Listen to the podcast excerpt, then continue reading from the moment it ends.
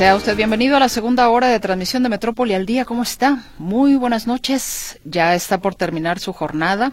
Ya la terminó. Ya va a casa o dispuesto para ir a casa o a donde quiera que vaya. Con mucho cuidado y espero que haya habido buenos resultados en su día. ¿Qué le parece si vamos iniciando en esta segunda, en esta segunda hora de transmisión de Metrópoli al día con nuestro resumen en materia nacional? Asesinan en Zacatecas a Juan Pérez Guardado cuñado del senador Ricardo Monreal y funcionario de Fresnillo, hombres armados le dispararon a quemarropa. Promete el presidente López Obrador no endeudar al próximo gobierno. Asegura que dejará finanzas sanas al grado de que en enero la deuda pública de México era igual en términos del Producto Interno Bruto a la que recibimos en 2018. Todavía no hay dinero para fondear el incremento de las pensiones que plantea el presidente López Obrador, reconoce el gobierno federal. México se convierte nuevamente en el primer socio comercial de Estados Unidos, con un intercambio de bienes por cerca de 799 mil millones de dólares el año pasado. El exdiputado de Morena, Benjamín Saúl Huerta, recibió una sentencia de 22 años de prisión por el delito de violación en agravio de un menor de edad.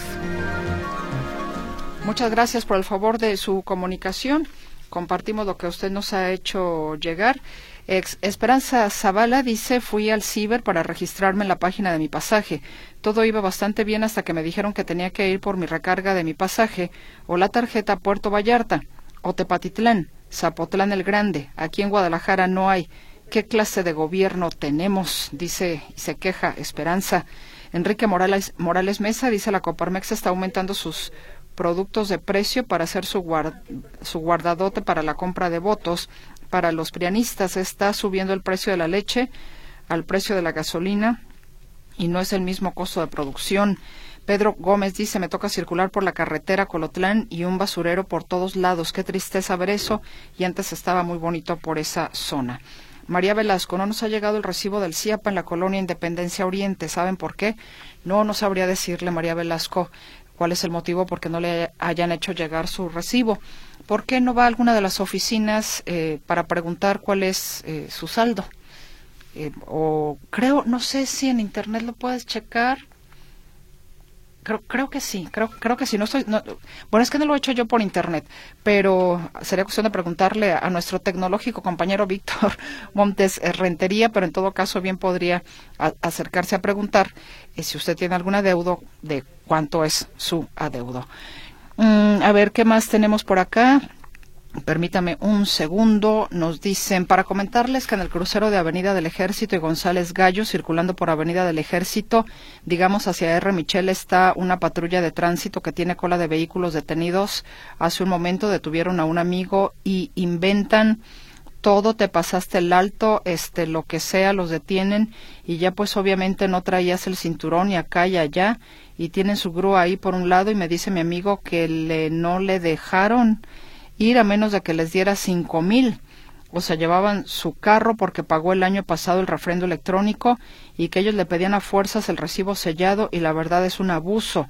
Si pudieran darse una vuelta por ahí para que vean cómo están robando ese par de agentes. Bueno, muchas gracias por su reporte. Lo hago llegar a la jefatura de información. Genaro Guadalupe dice, gobierno americano ofrece una disculpa al señor presidente AMLO por el malentendido de la nota que lo involucraba con el narco. Por más que le busquen y le busquen, no le encuentran nada a este personaje. Y esto es un valor agregado para el estar limpio. Hoy como quedan esos periodistas negativos y con intereses mezquinos como de, de Mola, Dorigan, Broso, Leiva y Anabel Hernández, buenas tardes.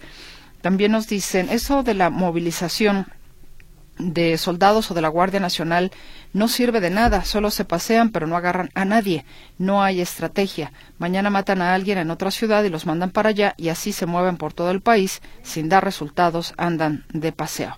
Bueno, es el comentario que nos hace llegar una persona de nuestra audiencia que no nos deja su nombre. Eh, Carmen Gómez, ¿me puedes informar qué necesito para mi pasaje para la cita? ¿Qué papeles tengo que llevar? Tiene que ingresar a la página de que le dan Carmen para que usted pueda hacer su cita y ahí viene toda la información. Eh, hay un teléfono también, ahorita se lo busco, nada más aguánteme tantito y en unos instantes más se lo proporciono al aire mientras hacemos una pausa comercial.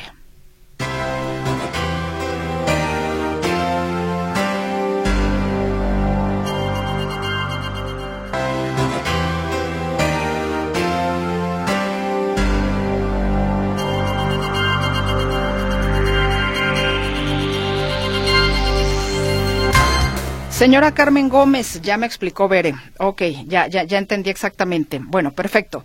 Ahí le voy. Usted ya hizo su cita. Los requisitos que le van a pedir a usted es la cita impresa o digital.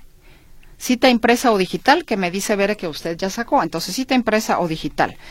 Le piden original y dos copias, ya sea de INE, INAPAM o pasaporte vigentes.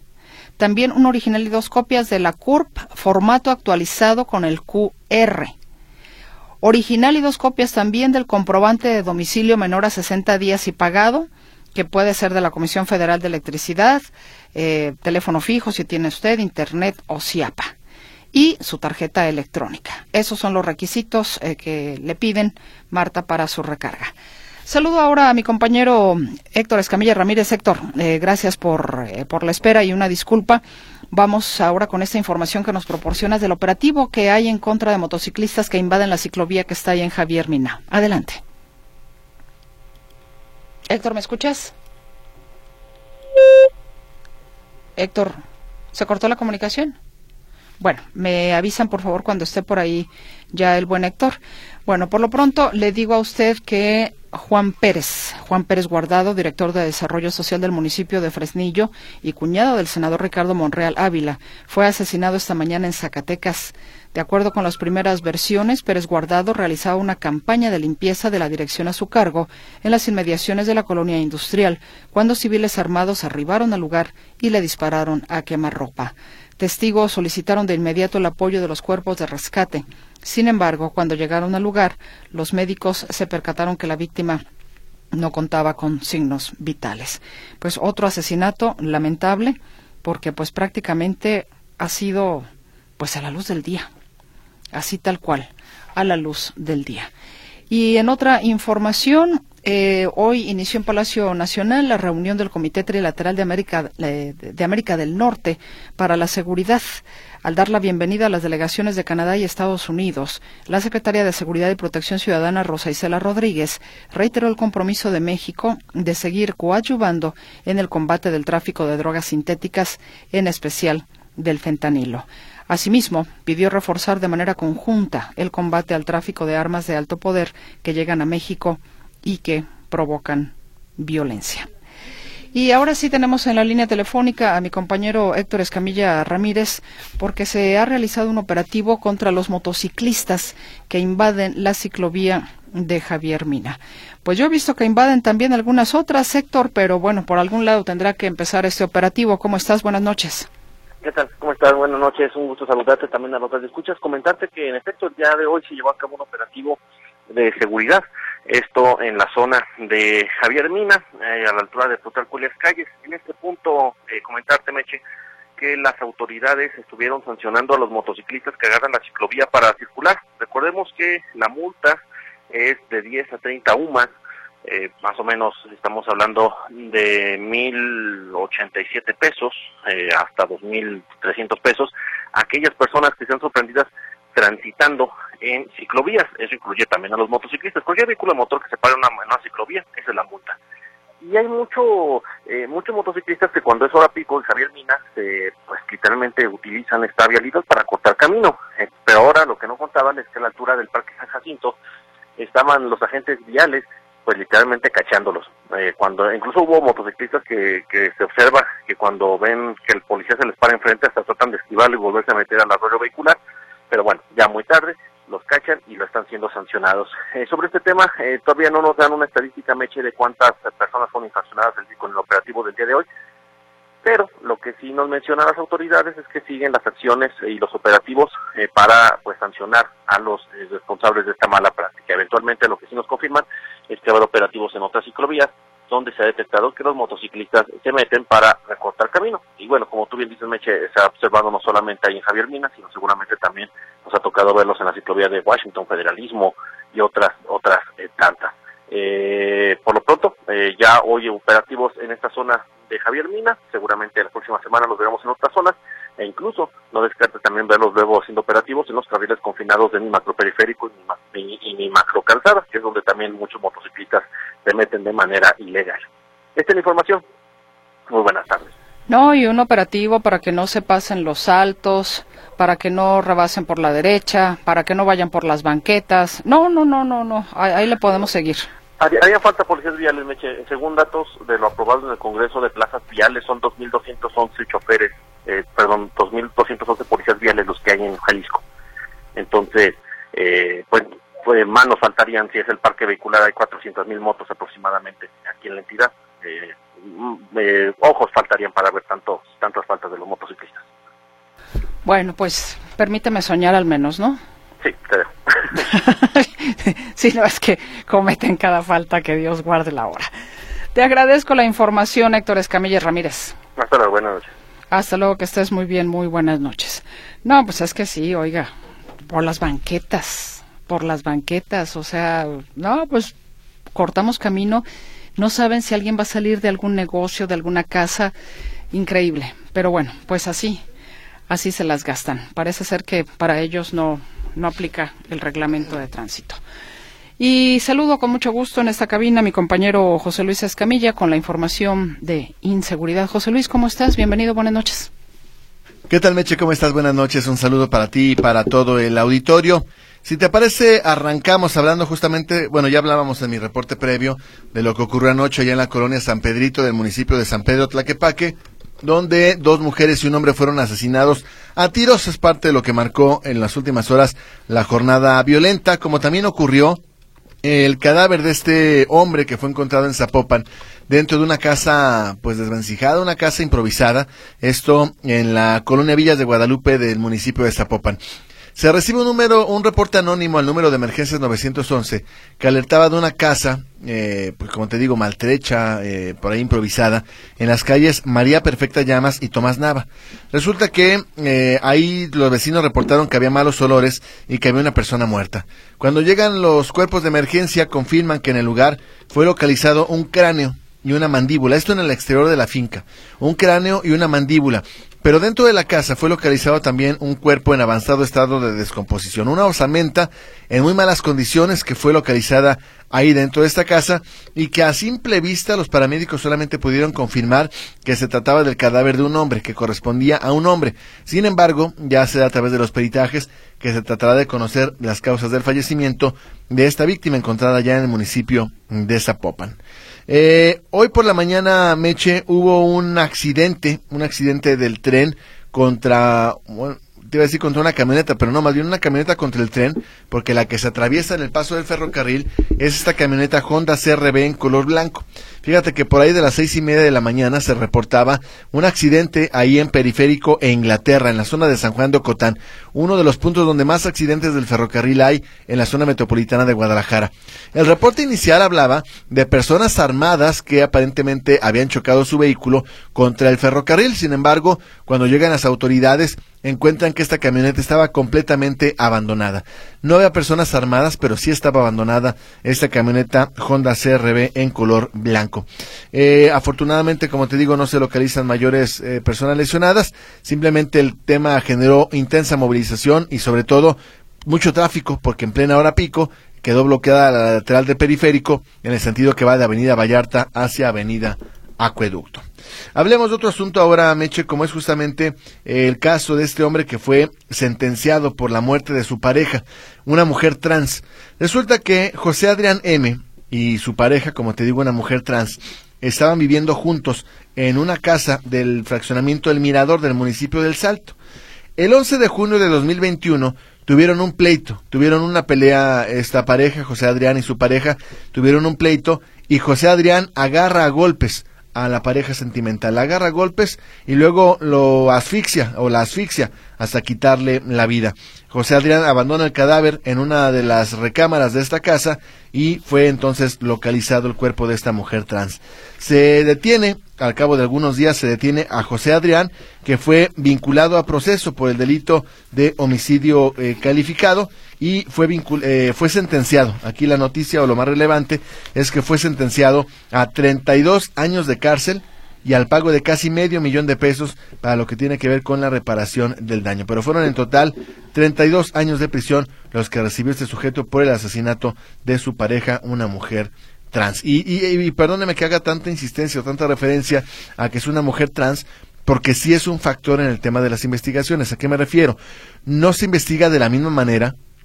Ojo, no es que, se, no, es que no se castigue igual, pero no se investiga de la misma manera un homicidio común que un homicidio con perspectiva de género. Entiéndase, una mujer, o en este caso una mujer o un hombre trans. Por eso hace referencia al tema porque las penalidades incluso pueden variar, la eh, vía jurídica que sigue el caso cambia dependiendo de la víctima. Entonces, por eso hago referencia a que la víctima era una mujer trans.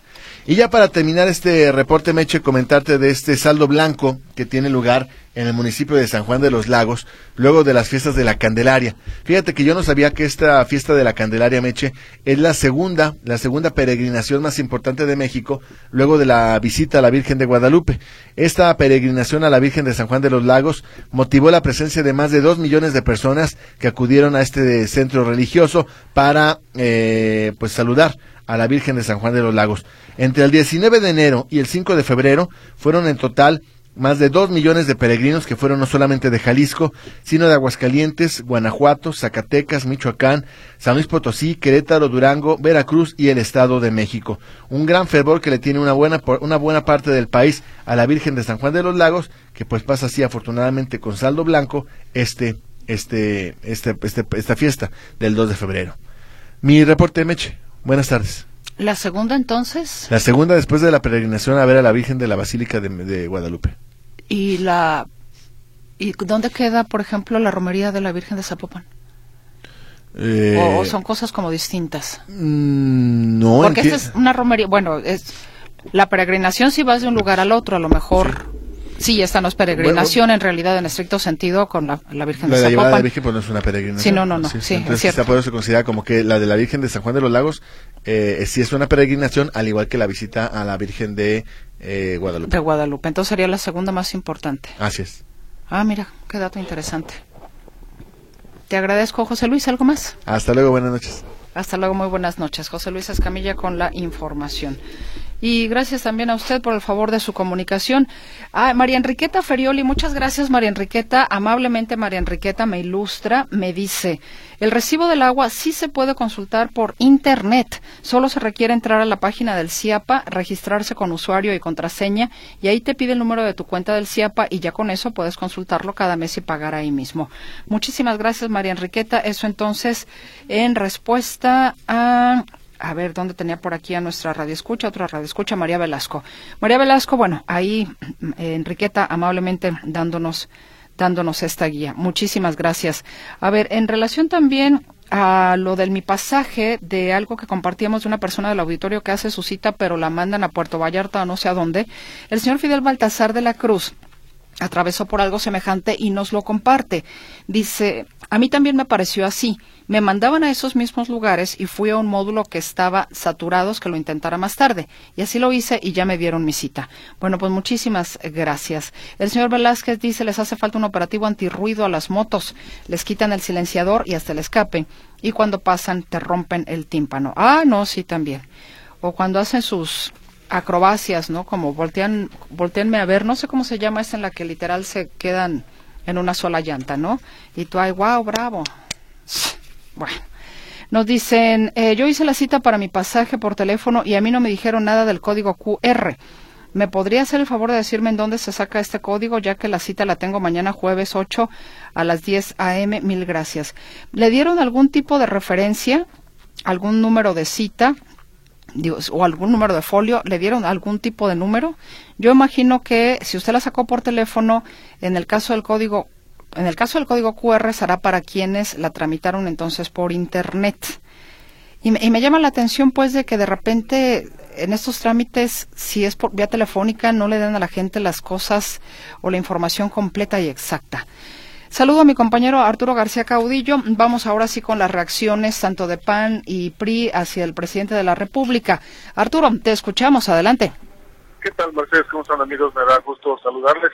Efectivamente, vamos a escuchar las reacciones del presidente nacional del PRI, que es diputado por el tricolor en la actual legislatura, del vicecoordinador de los diputados de Acción Nacional y del nuevo coordinador de Movimiento Ciudadano en la Cámara de Diputados. Pero vamos por partes, vamos a escuchar justamente a Alejandro Moreno Cárdenas, el priista que pues asegura que aunque el presidente López Obrador haya enviado sus iniciativas de reformas, eh, pues debe entender primero que nada que tanto el legislativo como el judicial son poderes independientes del poder ejecutivo, que no son empleados del poder ejecutivo y por tanto deberán partir por ahí. Escuchemos a Lito Moreno.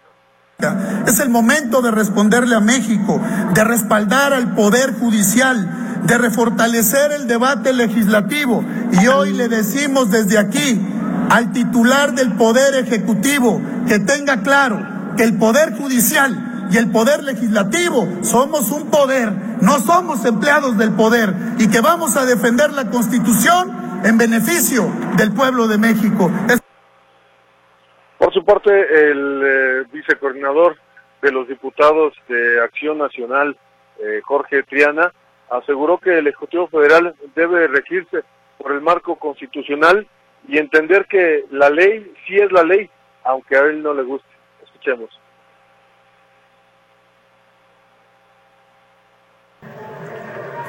El actuar, las acciones del presidente en turno deben estar enmarcadas en la legislación vigente y no se puede regir a contentillo y por su voluntad. La ley sí es la ley. Y el segundo término, porque nos receta el presidente una retaíla de 20 reformas. Algunas son lugares comunes, que es ocioso abordarlas y además imposible oponerse a ellas en su origen. Pero por supuesto que jamás avalaremos el destazamiento del Poder Judicial, la cancelación de los órganos electorales, el regreso a un sistema monopólico de la Comisión Federal de Electricidad. Jamás avalaremos la desaparición de los órganos constitucionales autónomos, ni tampoco cualquier reforma que abone a la militarización. Y finalmente, Mercedes, amigos, vamos a escuchar al nuevo coordinador de los diputados de Movimiento Ciudadano. Él quedó en lugar de Jorge Maínez, que hoy es eh, candidato o precandidato a la presidencia de la República por Movimiento Ciudadano.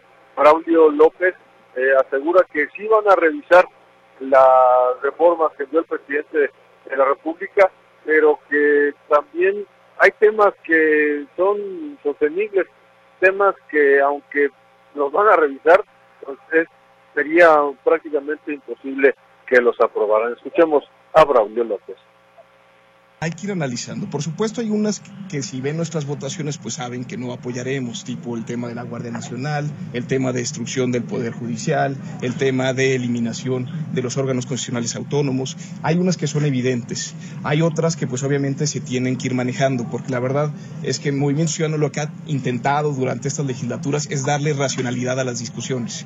Y hay cosas que se prometen sin sustento, hay cosas que se prometen sin darle la dimensión de lo que que se requiere sin darle la seriedad en su estudio y eso es a lo que nos vamos a Pues ahí está justamente Braulio López, el nuevo coordinador de los diputados de Movimiento Ciudadano, la reacción de la oposición ante esta este paquete de iniciativas del presidente Andrés Manuel López Obrador, 18 en materia constitucional o que son reformas constitucionales que requieren de dos terceras partes de los votos de los legisladores, tanto diputados como senadores, y dos que son a leyes secundarias, que esas no tendrán mayor problema para pasar.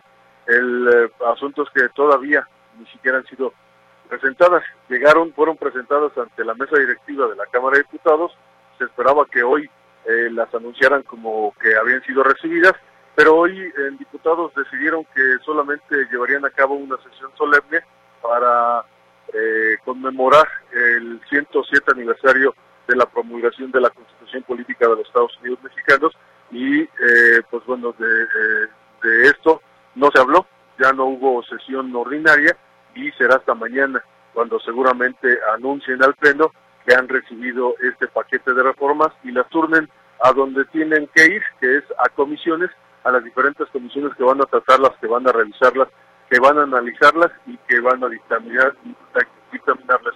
Es un trabajo que seguramente se va a llevar bastante tiempo y por lo menos el actual periodo ordinario de sesiones eh, tiene es un periodo corto porque estará terminando a finales de abril.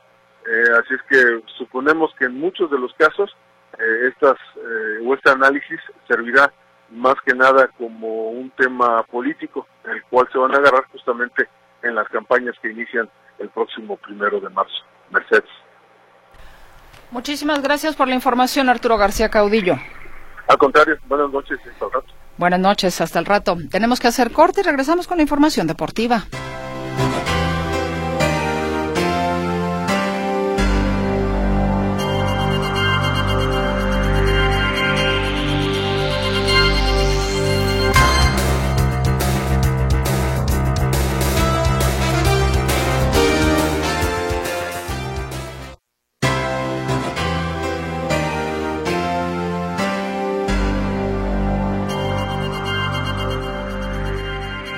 Parece si nos vamos ahora a la información deportiva? Todo lo que en ese ámbito ha sucedido en la jornada del día de hoy lo tiene para usted mi compañero Martín Navarro Vázquez. ¿Cómo estás, Martín? Buenas noches, bienvenido, te escuchamos. Adelante.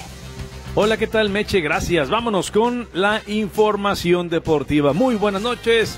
Bueno, pues arrancamos con el tema del día, lo que ha estado ocurriendo el día de hoy en eh, los campeonatos mundiales de deportes acuáticos allá en Doha, en Qatar, donde la delegación mexicana llegó ya a cinco preseas. Hoy volvió a subir al podio Osmar Olvera con la presea de bronce en el trampolín de los tres metros. No hay que olvidar que hace unos días hablábamos de que el propio Olvera, quien ya tiene pase a Juegos Olímpicos de París, había ganado oro en el trampolín de un metro.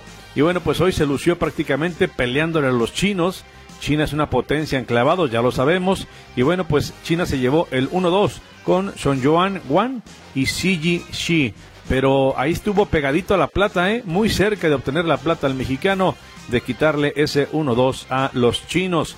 México entonces acumula una medalla de oro, una de plata y tres presas de bronce para instalarse en el séptimo sitio del medallero China número uno con 10 de oro y 14 medallas en total.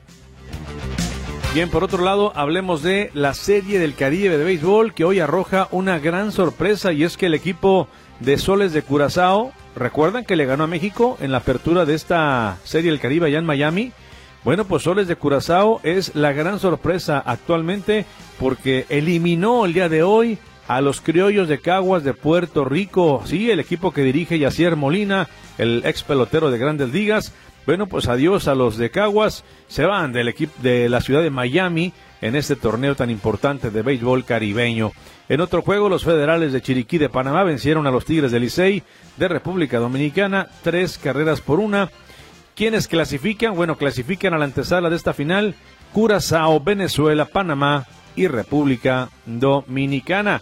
Eh, se espera pues buenos partidos. De hecho, está por iniciar el partido entre Nicaragua y el equipo venezolano para cerrar la primera fase. Falta ya ver cómo les va en semifinales.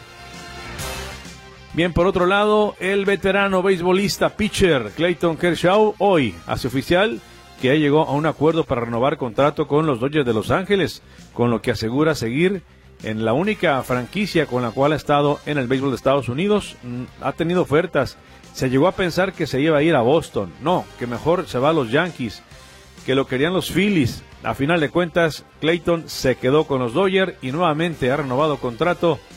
Tiene 35 años y ha, batallado con lesiones en los últimos años, pero realizó la temporada pasada 24 aperturas con 13 juegos ganados y 5 perdidos. Próximo domingo se llevará a cabo el Super Bowl por la tarde, ya sabemos, en Las Vegas, Nevada. Estarán los jefes de Kansas City contra los 49 de San Francisco. y el jugador de los jefes, Travis Kelsey, quien ha dado, ha dado mucho de qué hablar, bueno, pues él está preocupado porque dice que no está seguro si su pareja, la cantante de moda Taylor Swift, podrá llegar a apoyarlo el próximo domingo en el partido más importante de la temporada.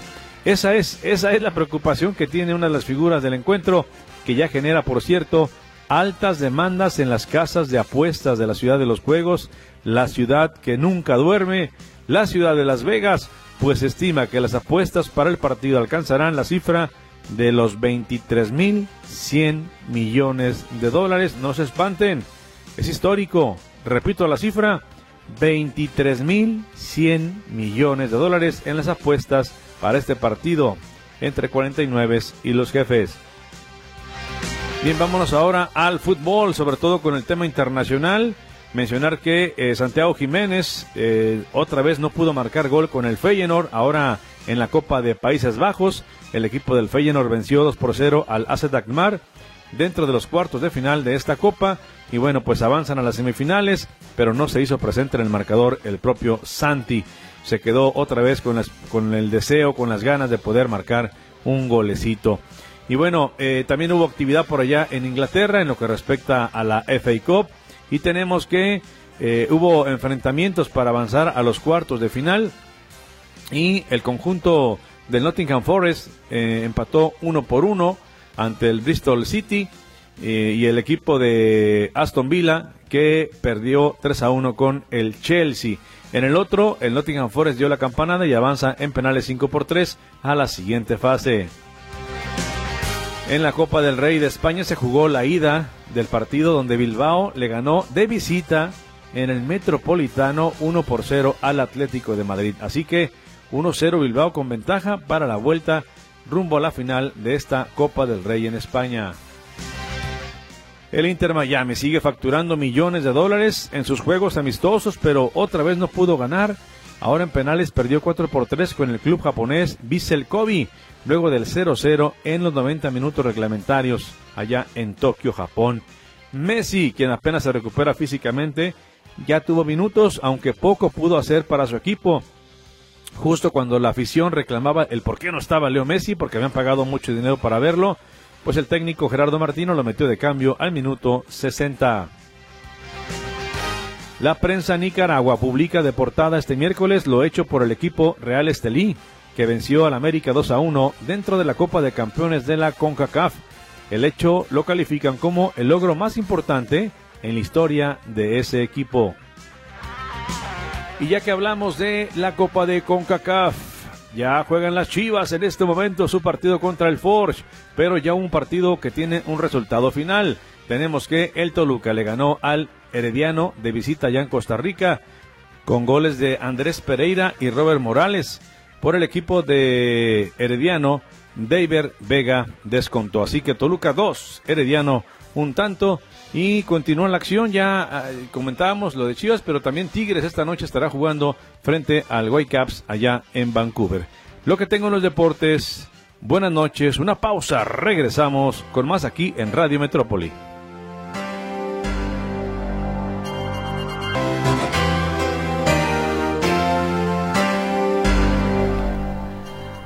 Tengo participación de usted. Alfredo Torres Manzano dice saludos en San Pedro de la Quepaque. Nos hace falta semáforos en el centro. Ojalá nos hagan caso. María Esther Jiménez, ¿qué es la tarjeta electrónica en los requisitos de mi pasaje? Pues es la tarjeta que le dan, María Esther. Eh, para las personas que son beneficiarias les dan una tarjeta y la tienen que llevar para que la recarguen. Laura González, ya estoy haciendo mi trámite de mi pasaje. Me marca error. No puedo hacer la cita y en el teléfono no contestan. ¿Qué puedo hacer? Pues nada más paciencia. Eh, a ver, ¿está usted haciendo trámite para recarga, supongo, Laura? Quiero entenderlo así, para recarga. Porque para ser nuevos beneficiarios, ahí sí no. Ahí sí no. Son solamente las personas que ya están como beneficiarias para que les recarguen en, en, mi pasaje, en la tarjeta mi pasaje, no para personas, digamos, que no tienen todavía este beneficio y que quisieran tenerlo, no hay trámite para eso. Pues yo lo que les sugiero es Seguir insistiendo, Laura. Seguir insistiendo. Rodolfo Pacheco dice Jorge Álvarez Maínez despotricando contra Morena. El burro hablando de orejas cuando es igual que Enrique Alfaro. Más participación. eh, a ver, espéreme. Nos dicen sobre las romerías, está también la de Talpa, como comentario a José Luis. Ah, bueno, muchas gracias, no me deja su nombre, pero le agradezco el dato cultural. Hola, buenas noches. Cuando uno imprime la hoja de la cita, ahí viene el QR impreso en la hoja. Eduardo Saldaña Torres. Muchas gracias, señor Saldaña, también por ilustrarnos. Nos dicen el PRI y el PAN. A ver.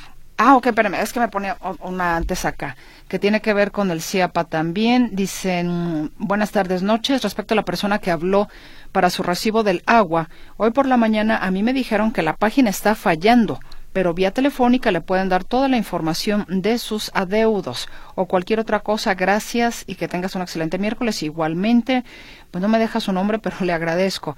Y hace un comentario en otro tema también, nuestro radio escucha que termina su teléfono en 1621. El PRI, el PAN, el PRD y Movimiento Ciudadano no quieren al pueblo, porque ya dijeron que no quieren votar a favor del paquete de las reformas del presidente, pero ya nos veremos en las votaciones.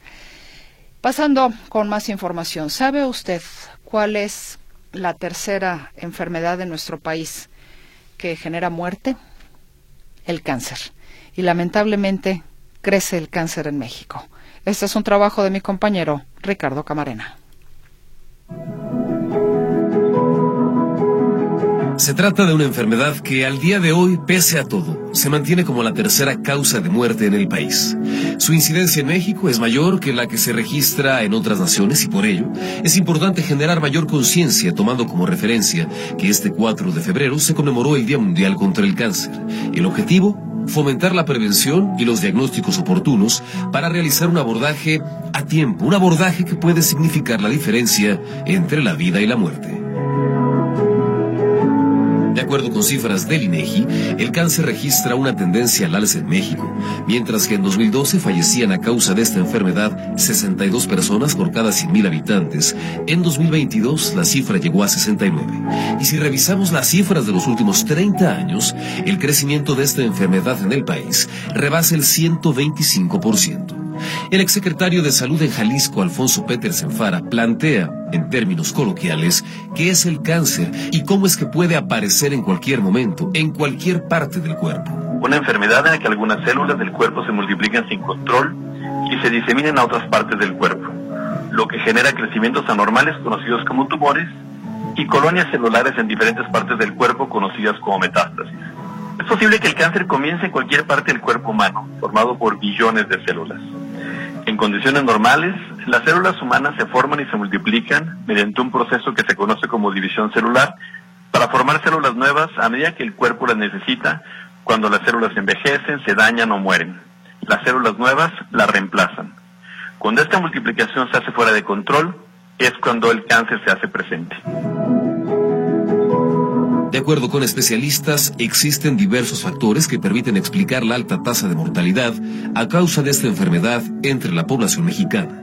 Uno de ellos es la falta de un diagnóstico y un tratamiento oportunos. El exfuncionario estatal revela cuáles son los tipos de cáncer que más afectan a la población mexicana de acuerdo con su género y edad. Entre los múltiples tipos de cáncer que afectan a la población infantil de 0 a 29 años de edad, en México está la leucemia, en los hombres de 30 a 59 el cáncer de colon, en las mujeres de este grupo de edad el de mama y el de, cuello, el de cuello uterino. Para las personas adultas mayores de 60 años, la principal causa de muerte por cáncer en los hombres fueron los tumores de la próstata, seguido por los tumores de tráquea, bronquios y pulmón, y en las mujeres la tasa más alta se debió a los tumores malignos de mama, seguidas de los del hígado. Información de la Secretaría de Salud revela que uno de los factores de riesgo relacionados con esta enfermedad es el consumo de tabaco. Esta es la causa del 90% de los casos de cáncer de pulmón entre los hombres y del 80% entre las mujeres. Mientras más cigarrillos se fumen al día y más años con esta adicción, el riesgo se incrementa. Pero el tabaquismo no afecta únicamente a los pulmones, recuerda el también vicerrector de Ciencias de la Salud de la Universidad Autónoma de Guadalajara. El humo del tabaco provoca distintos tipos de cáncer como los de pulmón, esófago, laringe, boca, garganta, riñón, páncreas, estómago y cuello uterino. Alrededor del 70% de la carga de cáncer de pulmón puede atribuirse directamente al tabaquismo como causa única. Asimismo, factores como sobrepeso, obesidad, alcoholismo y la falta de actividad física pueden ser factores que incidan en la aparición de este padecimiento. En este contexto, el exsecretario de Salud en Jalisco, Alfonso Petersen, deja sobre la mesa las siguientes recomendaciones. A mantener hábitos y estilos de vida saludables, atender a los llamados acercarnos a las oportunidades de detección oportuna y en caso de que la enfermedad se haga presente, buscar orientación médica que nos permita acercarnos a las diferentes alternativas de tratamiento para no solamente tratar de evitar la muerte, sino también mejorar la calidad de vida. Uno de los retos más grandes que se enfrentan en el país para brindar atención oportuna a la población con cáncer es la falta de medicamentos. Si bien es cierto, en algunas entidades se reporta un abasto del 100%, no se trata en todos los casos de un logro de gobierno sino del esfuerzo que realizan las familias de un paciente, asociaciones civiles o administraciones locales, aclara el director de la Asociación Civil Nariz Roja, Alejandro Barbosa. No es por lo que el gobierno federal ha dotado, es por lo que ha comprado el Estado, es por lo que han dotado las organizaciones civiles, es por lo que los mismos padres de familia han adquirido y que no llega al punto de hablar un desabasto porque alguien lo adquiere.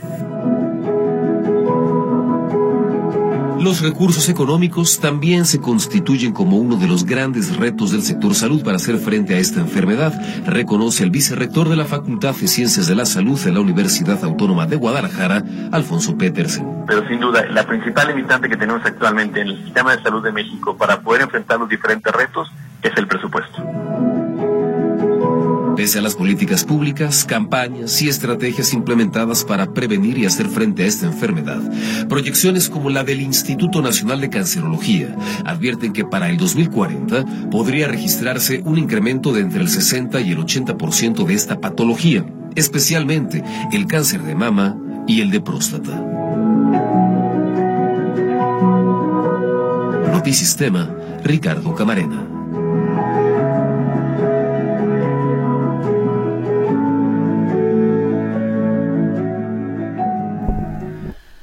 Ya estamos de regreso y bueno, gracias a Ricardo Camarena por esta pieza informativa. El señor Sergio López comenta, el presidente interino de Guadalajara, Francisco Ramírez, muy bravo con los que se manifestaron en apoyo a Palestina. Ah, pero con CAPSA y con hasta paga de nuestros bolsillos o nuestros impuestos el trabajo que tiene que hacer CAPSA. Así todos los gobiernos naranjas. Magdalena Rodríguez dice para Ah, sí, ya. Eh, para las otro otro tip para quienes están con el tema de mi pasaje, Magdalena Rodríguez también generosamente nos dice lo siguiente: para la gente que le marca error o no se pueden comunicar para lo de mi pasaje, vayan al Parque San Jacinto ahí los ayudan, ahí los atienden. Ah, pues muchísimas gracias, Magdalena. Sí, pues ahora sí que las personas que están con, con este proceso, pues nos pueden dar más luz, nos pueden dar más norte desde lo que han tenido que batallar o de cómo han efectivamente solucionado algunos temas, pues eso de verdad que lo, que lo agradecemos infinitamente. Usted siempre, como le digo, nos da nos da luz en el camino. Yo le agradezco que sea como mi lamparita cuando por acá nos atoramos. Usted gentil y amablemente nos ayuda también haciendo en esta comunidad, en esta gran familia Metrópoli. Nos vamos echando la mano. Muchas gracias. Y tengo más información. La Secretaría de Agricultura y Desarrollo Rural de Jalisco repartió apoyos a productores del campo a 360 agricultores de mascota y talpa de Allende afectados por el huracán Lidia. La bolsa de apoyo es de 2.4 millones de pesos a productores de maíz, con lo que se podrá recuperar la siembra en 775 hectáreas que fueron dañadas. La titular de la SADER, Ana Lucía Camacho, es decir, de la Secretaría de Agricultura y Desarrollo Rural, Ana Lucía Camacho, destacó que en aproximadamente un mes se prevé la apertura de ventanillas para la entrega de documentos de quienes quieran acceder a alguno de los programas de apoyo de esta dependencia. Y bueno, pues ya prácticamente, eh, prácticamente ya con, con la siguiente información nos despedimos de usted. Fíjese que si hay un espectáculo maravilloso, sin duda alguna, si usted lo ha podido disfrutar, es el de las mariposas monarca que llegan a, a, Michoacán, pero que lamentablemente pues han perdido mucho de su hábitat, no solamente en Michoacán, sino en el transcurso del camino, desde cuando se van a Canadá, cuando regresan, la deforestación, en fin, entre algunas otras situaciones, digamos, complejas, pues han venido a, a minar, a, acabar con la gran población de estas de esta maravillosa especie. Y bueno, es que hay un dato otra vez duro, porque definitivamente no solamente lo vemos con las mariposas monarcas, sino con muchas otras especies animales que han perdido también su hábitat y pues esto obviamente los va llevando a la extinción. Y de eso somos nosotros los seres humanos los responsables. Pero pues nos sentimos siempre muy superiores, ¿no? Creemos que somos Juan Camaney. Y lo que le voy a compartir a continuación es justamente esta mala noticia. La ocupación de mariposas monarca en sus santuarios de hibernación en México cayó 59.3% al colonizar apenas 0.90 hectáreas debido a los aspectos ambientales que ocurren a nivel mundial. Esto lo informa Gloria Tavera, directora general de conservación de la Comisión Nacional de Áreas Naturales Protegidas, refiere que la superficie ocupada de mariposa monarca representa una disminución del 0.67 hectáreas cubiertas en los bosques en los santuarios del Estado de México y Michoacán, similar a la de hace 10 años, cuando se registró una baja considerable en la ocupación forestal de las colonias. Le agradezco infinitamente a nombre de todo el equipo el favor de su escucha, de su atención. Espero que tenga usted una gran noche, que descanse y si nos lo permite, aquí estaremos de nueva cuenta el equipo con usted el día de mañana en una misión más de Metrópoli al día. Berenice Flores, Bere, muchas gracias, Bere. En los teléfonos, Gerardo Huerta, el chino allá en el control de audio. Soy su servidora Mercedes Altamirano. Descanse. Hasta mañana. Muy buenas noches.